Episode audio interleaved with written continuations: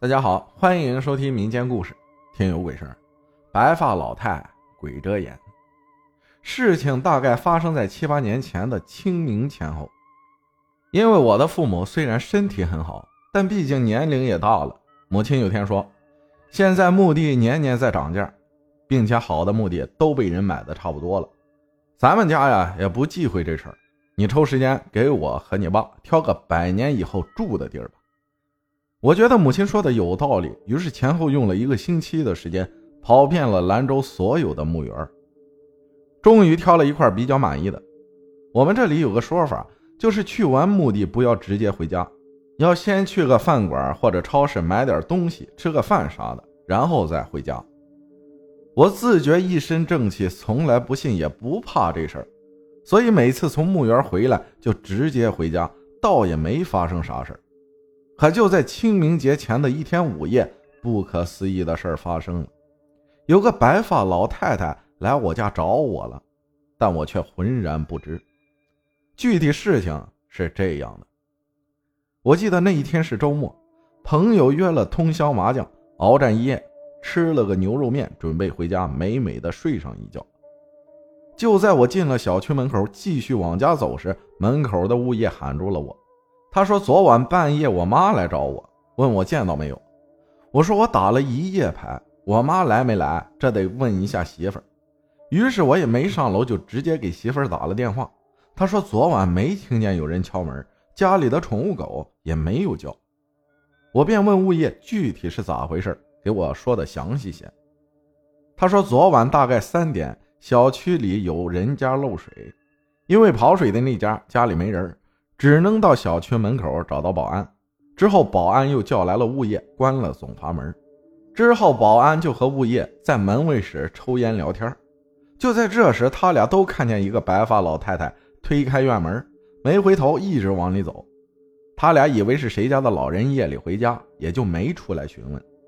可是没过多久，那个老太太又从院子里走了出来，于是保安就迎了过去，问找谁。老太太直接报了我的名字。说找我，保安说我的车在小区，人也应该在，并问找到了吗？可这会儿老人的回答却含糊不清，感觉不能与之正常交流，嘴里嘟嘟囔囔的就出了小区门。保安和物业也再没有多问，他俩觉得肯定是妈找儿子来了。听到这儿，我拿出手机里我妈的照片让物业看看，他说昨晚那个人和照片不是一个人。这时我看物业的脸色也变了，估计也被吓着了。这里要说一下，我妈是有白发，可只要有了白发，她就会染成黑色，所以在外人看来，她始终是一头黑发。之后因为怕吓到我妈，我就半开玩笑的问她是不是那天夜里去我家找我。她说不要胡说八道，要有事就直接打电话了，谁会半夜出门啊？出了这事后，我也没觉得有啥异样。不像有些人说的会生场病发个烧，我倒是该吃吃该喝喝该打麻将就打，有时啊还会玩个通宵。不过现在想想，如果那晚我没有去打通宵麻将，要是在家，那个白发老太太会真的上楼来敲门吗？还有一件事，发生在二零一一年的冬天，应该距过年还有十几天时间，我抽出时间打算去陕北定边县。看望一下开修车店的客户，我是坐长途大巴去的，是带卧铺的那种车。这种车上的味道，大家坐过的都知道，各种味道夹杂在一起，绝对能让你窒息。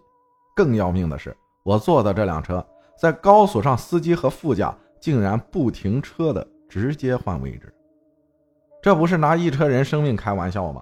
我决定回来时不坐大巴，改坐火车了。还好有惊无险，顺利到了定边。这年定边县啊刚通火车，车站还在试运行，好像一天只有不超过五趟的火车。我要回兰州，只能选择早上大概五点的过路车，先到银川，然后再回兰州。定边车站建在县城边上，因为还没有正式通车，周围的配套设施都没有，通往车站的路全是土路，路的进口居然是。主干道上一处扒开的围墙，这处扒开的围墙大约有十米宽，可供两辆车通行。我知道车站不好找，于是，在白天特意踩了一下点儿，记住了这个路口，然后就从路口徒步往回走，打算顺道找个宾馆住下，晚上好坐车。我在人行道上往县城方向走了大约二十分钟，到了一个十字路口，向右一拐，就看到不远处路边啊有个小宾馆。我想，这是距离车站最近的宾馆了，于是就登记住了下来。上好了闹钟，倒头就睡。三点半，铃声叫醒了我。洗漱完毕，吃了个泡面，就结账出了宾馆。